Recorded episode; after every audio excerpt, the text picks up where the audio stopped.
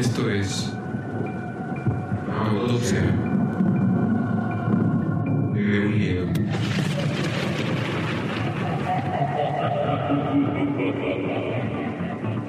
El podcast en donde se hablará de aquello a lo que más le tememos. Prepárate. Historias, leyendas, sucesos insólitos. Aquí se hablará de todo. Sean ustedes bienvenidos.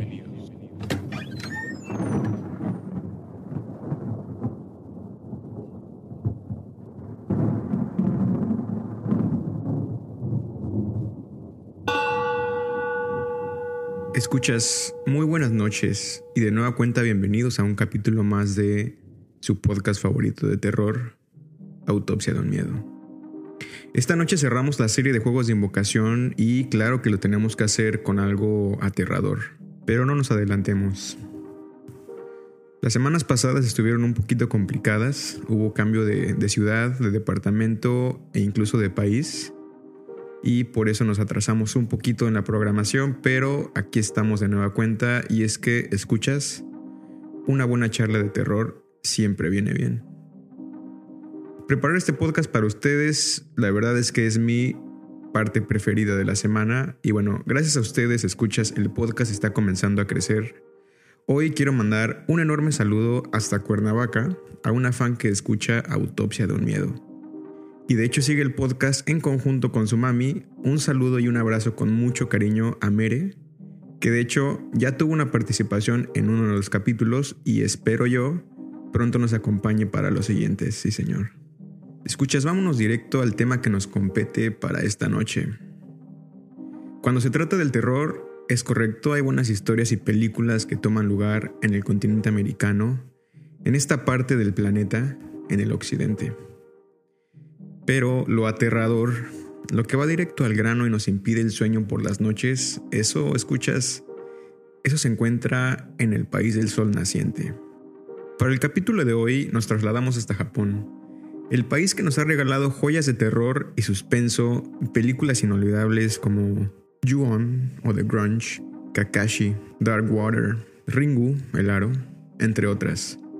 Y todas de estas, o al menos algunas, alimentadas de leyendas urbanas con un trasfondo bien interesante, escuchas. Y dejemos el misterio a un lado. Esta noche platicaremos sobre el ritual Hitori Kakurembo. Escuchas, basta de la intro, vámonos con una buena historia de terror. Como siempre, el link a la historia lo van a poder encontrar en el Instagram del podcast por si es de su interés checar el dato. Y vamos a comenzar. Escuchas, es el momento de ir por una tacita de café, té o su bebida favorita, aquí no se juzga. Pónganse cómodos, apaguen las luces, audífonos a los oídos, relájense y vamos a comenzar.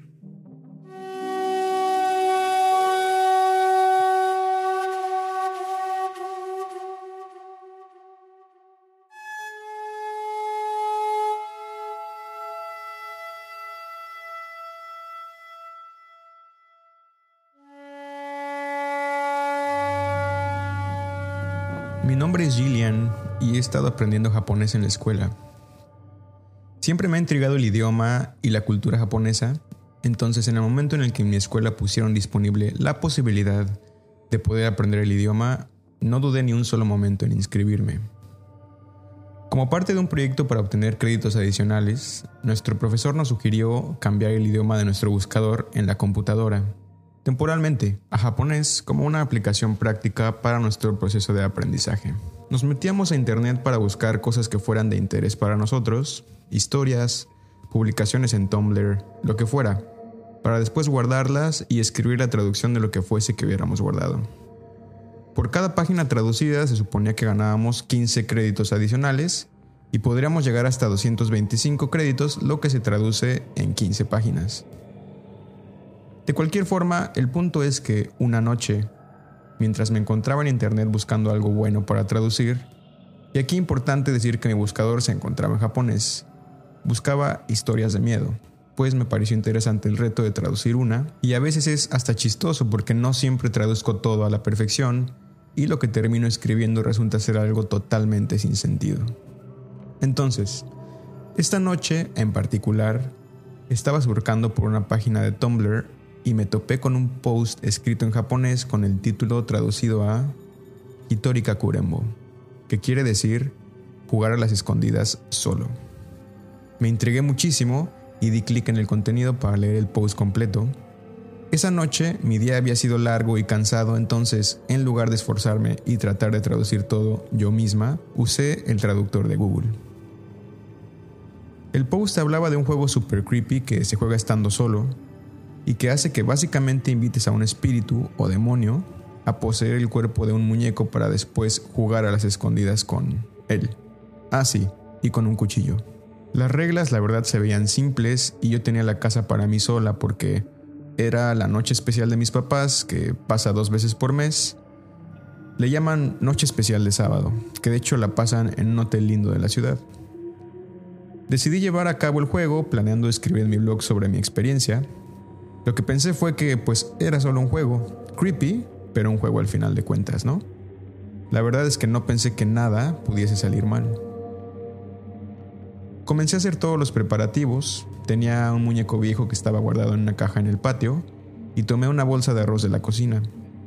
Siguiendo las instrucciones, cuidadosamente le saqué todo el relleno al muñeco y lo reemplacé con el arroz y añadí mis uñas recién cortadas. Aparentemente el arroz atrae a los espíritus y mis uñas me atarían al muñeco. Cosí el muñeco cerrando las aberturas que le había hecho y después, con el mismo hilo rojo con el que había cosido el muñeco, lo enrollé parcialmente, tal y como se menciona en las instrucciones. La intención de enrollar al muñeco en hilo rojo es para que supuestamente hacer que el vínculo entre el espíritu y el muñeco sea aún más fuerte. En fin, llené la bañera con agua y vacié una taza de sal en ella. Las instrucciones decían que tenía que escoger un nombre para el muñeco para hacer que el espíritu tuviese más energía. Entonces escogí el nombre más random que me imaginé, Bob. Mientras esperaba que fueran las 3 de la mañana, fui a la sala, prendí la tele y comencé a cambiar los canales hasta que encontré uno en el que había estática, ruido blanco. Me levanté y apagué la tele y a este punto los preparativos casi terminaban. Dieron las 3 de la mañana en punto. Tomé un cuchillo de la cocina y regresé al baño. Una vez ahí, comencé. Es el turno de Gillian. Es el turno de Gillian. Es el turno de Gillian. Puse al muñeco en la tina y después me fui. Fui a dar una vuelta por la casa y mientras pasaba por las diferentes secciones, fui apagando cada una de las luces y también prendí la tele justo en el canal con estática en el que la había puesto horas atrás. Me fui a mi escondite y conté hasta 10 y regresé al baño. Sintiéndome la verdad un poco rara y tonta, le dije al muñeco, te encontré Bob, y lo agarré y le clavé un cuchillo. Después repetí tres veces en voz alta. Es tu turno, Bob. Es tu turno, Bob. Es tu turno, Bob. Volví a dejar el muñeco en la bañera junto con el cuchillo a un lado del muñeco. En ese momento me fui corriendo en chinga a mi escondite y corrí como si en serio algo me estuviera persiguiendo. Aquí por un momento recordé esas veces que de pequeño te levantas al baño en la madrugada y simplemente vas en friega sin voltear a ningún lado, por miedo a ver algo que no debería de estar ahí. Esperé en la oscuridad, aguantando la respiración. Las instrucciones claramente dicen que estos son los momentos en los que la gente experimenta cosas raras, cosas paranormales.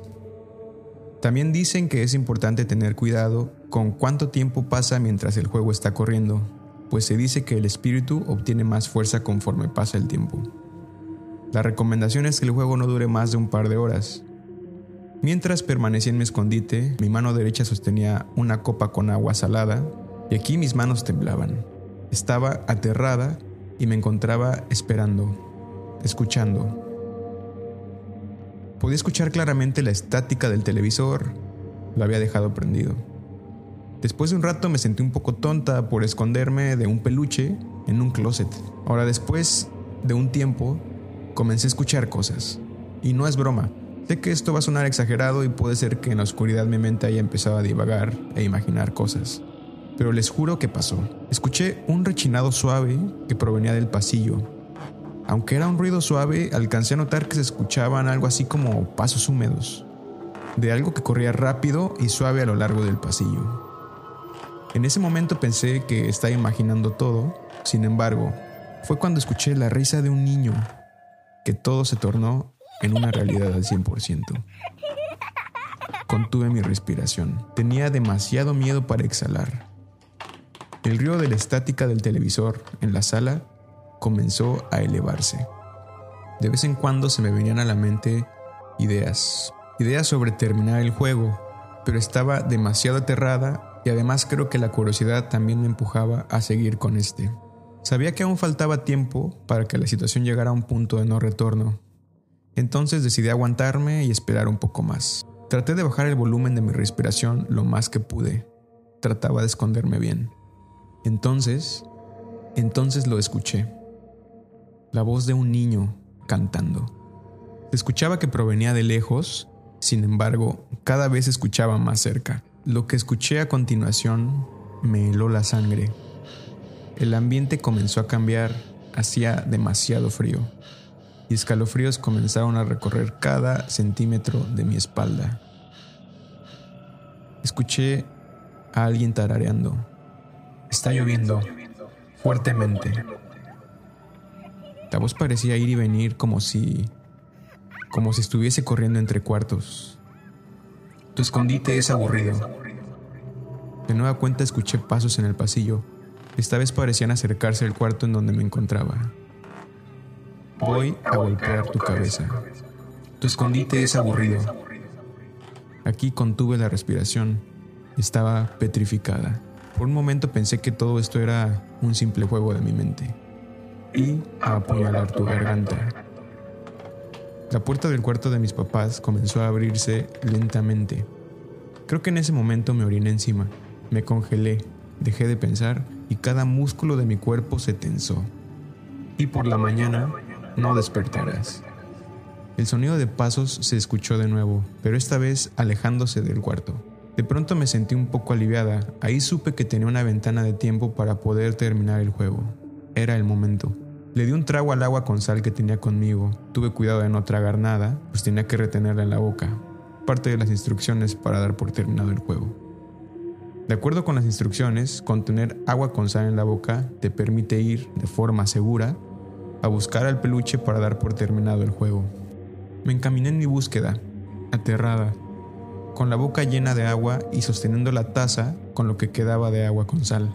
Sabía que no podía prender ni una sola luz de la casa antes de que diera por terminado el juego. Recorrí la casa en penumbras, tratando de encontrar al muñeco, pero no lo podía localizar por ningún lado. A cada paso me recordaba a mí misma el proceso que tenía que seguir para terminar esto correctamente. Casi me lo repetía como si fuese un mantra.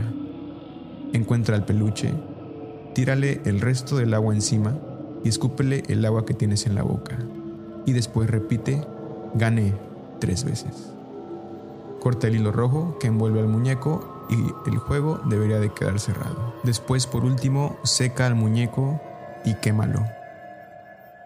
Cuando llegué al baño, en donde en un principio había dejado al muñeco, este no estaba ahí. De alguna forma, tenía esperanzas de encontrarlo ahí. Fue hasta que fue a darme una vuelta por la cocina que lo pude encontrar. El muñeco estaba aún envuelto en el hilo rojo, estaba ahí, tan inocentemente tirado en la cocina, y el cuchillo a un lado del muñeco. Aquí ejecuté los pasos tal y como los había repasado. Una vez que corté el hilo rojo, mi racional fue que el espíritu quedaría liberado y por ende el juego terminado. Me recargué en el refri y di un suspiro enorme. Estaba demasiado aliviada de que todo hubiera acabado. Después de un momento de relajación, fui prendiendo poco a poco las luces de cada rincón de la casa. Fui a darme un baño y después me envolví en mi cama y puse los Looney Tunes. Ahora, el muñeco ya estaba seco. Fui y lo tiré a la chimenea y observé cómo este comenzaba a arder. Fin de la noche. Decidí no escribir en mi blog sobre lo que había pasado esa noche. No quería alentar a nadie de experimentar con el juego. De hecho, me di un break de leer cosas de terror o artículos creepy. Un mes había pasado y ahí fue cuando comencé a notar que algo diferente estaba pasando. Siempre que entraba a mi habitación, parecía como si los peluches o muñecos que tenía ahí me miraran, o al menos miraran directo a la puerta. Sabía que era una idea estúpida. Había tomado los básicos de psicología en la escuela y sabía cómo funcionaba esto.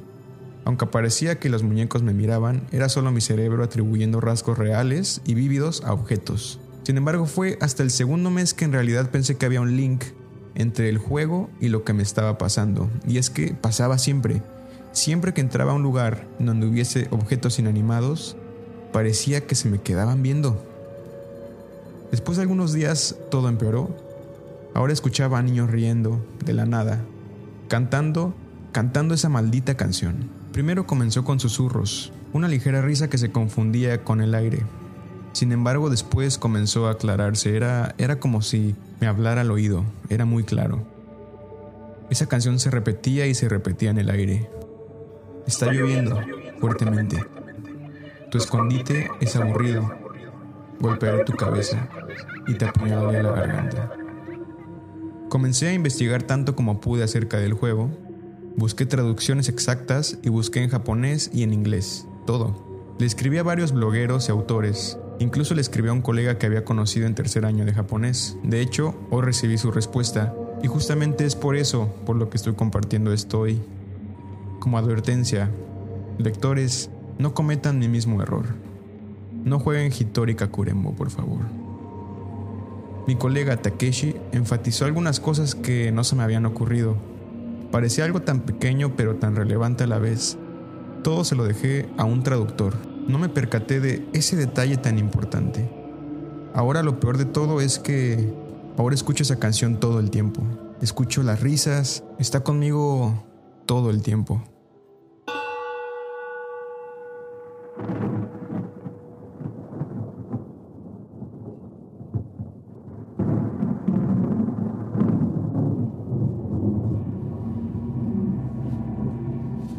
Escuchas, sin duda, el terror japonés nunca defrauda. Y es que la cultura japonesa es tan rica en cuestión de elementos que dan un trasfondo interesante a todo lo que se cuenta de ella. Siempre hay algo cautivador, incluso hasta tenebroso, detrás de cada leyenda urbana o historia.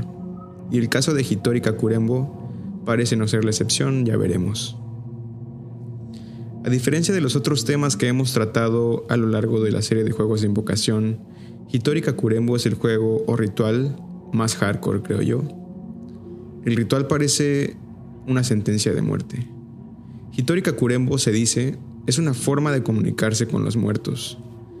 El resultado de seguir adelante con este ritual es o la muerte o una maldición que no hará nada más que complicar tu existencia. Así como está Hitori Kakurembo, hay otros rituales y leyendas urbanas interesantes que se han hecho virales a través de diferentes foros en línea, rituales como Daruma o leyendas urbanas como Kamikakushi y el que se dice ser el predecesor tradicional del ritual Hitori Kakurembo, Kokuri-san o la Ouija japonesa. La historia lo dice, sin embargo, repasemos qué es lo que se ocupa para poder llevar a cabo el ritual Hitori Kakurembo. Número 1. Un muñeco afelpado. Este debe de tener una cabeza, dos brazos y dos piernas adjuntas al tronco, como mínimo. Número 2. Una tina. Número 3. Un cuchillo de cocina o un cortador. Número 4. Arroz. Número 5. Una aguja para coser. Número 6. Hilo rojo. Número 7, un corta uñas. Número 8, sal. Número 9, una taza con agua y sal. Y número 10, y aquí van a empezar los utensilios para la raza nivel experto. Carne cruda animal, un mechón de tu cabello y toque final, la cereza del pastel un poco de tu sangre. Parece sencillo. Pero ahora, ¿qué se hace con todo esto? Vamos con los preparativos del ritual, escuchas. Primero, Corta el peluche y sácale todo el relleno. Ahora, rellena el peluche con arroz, pon tus uñas ahí también y para aquellos expertos y amantes de lo paranormal, también pueden poner adentro del peluche la carne animal, su mechón de cabello y el toque final, un chorrito de su sangre. Después, una vez que el peluche contiene todo el batidero, es hora de agarrar hilo y aguja y coserlo. Aquí importante, hay que usar hilo rojo. Una vez cerrado, usen el mismo hilo rojo para envolver el peluche. No tiene que estar envuelto a la perfección, pero digamos que una tercera parte del peluche tiene que estar cubierto. Después procedan a llenar la tina con agua y pongan sal en la tina. Ahora, aquí importante resaltar que la sal en la tina es mencionada solo por algunas fuentes y algunas fuentes la omiten 100%. Parece ser que esto es un toque dependiendo de la persona y parece ser que esto es simplemente un método adicional de protección durante el ritual. En fin, después de que llenaron la tina y opcionalmente le pusieron la sal, póngale un nombre a su juguete o objeto afelpado, el que ustedes quieran. Vayan a su tele y pongan un canal con estática y trépenle a los decibeles. Y listos, están hechos. Todo esto debe de estar listo antes de las 3 de la mañana, pues a esta hora tan romántica comienza el desmadre. A las 3 a.m. en punto, diríjanse al baño donde está la tina que usarán y que prepararon previamente. Enfrente del muñeco repitan tres veces. Primero es mi turno. Primero es mi turno. Primero es mi turno. Sumerjan el juguete en la tina, llenen de agua con sal latina y recalgo, este es un paso opcional que al parecer tiene relación con protección en el ritual. Salgan del baño y apaguen todas las luces de la casa. Todo debe de terminar en penumbras. Si la televisión está apagada, vayan y préndanla en el canal en donde solo hay estática o ruido blanco. Ahora, vayan al lugar de su preferencia y cuenten hasta 10. Después, con el cuchillo en mano u objeto punzocortante que ustedes han elegido, vayan al baño y digan, te encontré. Y a esta oración añadan el nombre que pusieron al muñeco. Después, claven el cuchillo al muñeco y repitan tres veces lo siguiente. Ahora es tu turno y aquí, de nueva cuenta, añadan el nombre que ustedes han elegido para el muñeco. Dejen el juguete en la tina con el cuchillo clavado en él. Y ahora, ahora es tu turno de esconderte. Aquí tienes aproximadamente un minuto para irte al escondite que has elegido. Espero sea bueno. Una vez que has dejado el juguete y es tu turno para esconderte, aquí es donde las historias dictan que eventos paranormales van a comenzar a pasar. No te asustes, o sí, pero no dejes de poner atención a tus alrededores. Ahora hay algunas notas importantes o reglas del juego y todo esto es por tu seguridad. ¿Recuerdas la taza con agua y sal? Bueno, esa la debes de traer contigo en todo momento. Este es el elemento más importante para poder dar por terminado el ritual, no se te olvide. Ahora, el juego no puede durar más de dos horas, recuérdalo bien, y aquí es más que nada porque el espíritu que ha poseído al muñeco después de dos horas puede comenzar a tomar un poco de más fuerza. Nunca puedes abandonar la casa mientras el ritual está en curso. No puedes prender las luces, Ahora, puedes llegar a usar una lámpara de mano, sin embargo, esto solamente, y repito, solamente en circunstancias de importancia o de peligro inminente. No hagas ruido mientras estés escondido. El juego se debe de llevar a cabo solo. El juego tendrá efecto sobre quien sea que esté en la casa junto contigo, recuérdalo bien. Si llegas a estar con un amigo, este amigo o amiga también va a resultar afectado. Siempre ten calma, siempre ten calma. Si llegas a presentir que algo no está bien, digo, además de un muñeco poseído caminando por tu casa, entonces termina el juego. Y aquí escuchas cómo se termina el juego. Parece ser simple en teoría, sin embargo, aquí es donde se tiene que agarrar coraje. Entonces, Cuando se dispongan a terminar el juego, denle un trago al agua con sal y no se la pasen, mantengan en la boca. Salgan de su escondite con cuidado y vayan en búsqueda del muñeco. Con mucho cuidado aquí están expuestos, sin embargo el agua que traen en la boca en teoría sirve como protección. En teoría el muñeco debería de seguir en el baño, en el mismo lugar donde lo dejaron la primera vez, sin embargo, historias abundan sobre el muñeco siendo encontrado en lugares diferentes. Una vez que encuentren al muñeco, si es que lo encuentran, hagan lo siguiente en el orden que les voy a decir. 1. Viertan el resto del agua con sal que está dentro de la taza sobre el muñeco. Y 2. Escúpanle al muñeco el agua con sal que ustedes traen en la boca. Después de esto repitan tres veces, yo gano. Una vez que digan las palabras, procedan a quemar el peluche. Y aquí, aquí, ahora sí en teoría, todo habrá acabado. O eso dicen. Escuchas, si recuerdan la historia de hace unos minutos, la protagonista, Gillian, menciona que hay algo que su colega le dijo y que ella había pasado por alto como resultado de la traducción que hizo. Bueno, en diferentes comentarios en internet se menciona que el ritual realmente termina cuando los restos del muñeco, y digo restos porque este se debe de quemar, se entierran junto con una capa de sal para evitar cualquier tipo de de resurgimiento, por así decirlo, del espíritu que en algún momento poseyó al muñeco.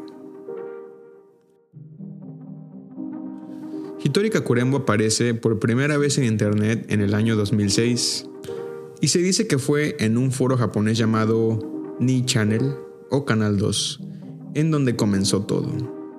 Este foro, solamente como dato, fue fundado en el año de 1999 por Hiroyuki Nishimura, y en su momento se consolidó como la comunidad online más popular en Japón con aproximadamente 10 millones de usuarios accesando de manera diaria.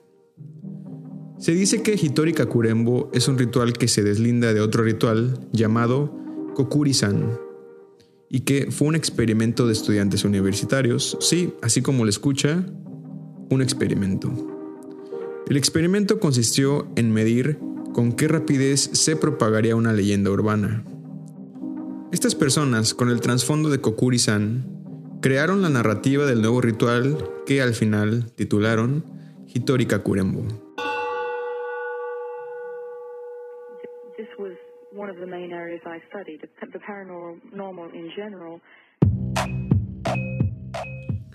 Parece ser, escuchas que tenemos tema para algún capítulo más adelante, y es que se cuenta que Kokuri-san es un tipo de ritual muy parecido a la Ouija en el occidente. Por favor, déjenme saber qué les ha parecido el capítulo 5 de Autopsia de un Miedo. Este capítulo es el primero de muchos que se harán abordando contenido proveniente de Oriente. Si les gustaría que se hablara de algún tema o leyenda urbana específica, no duden en escribirme a través de las redes sociales del podcast. Escuchas, por esta noche esto es todo. Les recuerdo, este podcast se hace para ustedes y con ustedes. Gracias de nueva cuenta por escuchar Autopsia de un Miedo. Yo soy Ricardo, me despido. Tengan una linda noche, manténganse sanos y salvos, usen su cubrebocas, sigan escuchando historias de terror. Nos escuchamos pronto.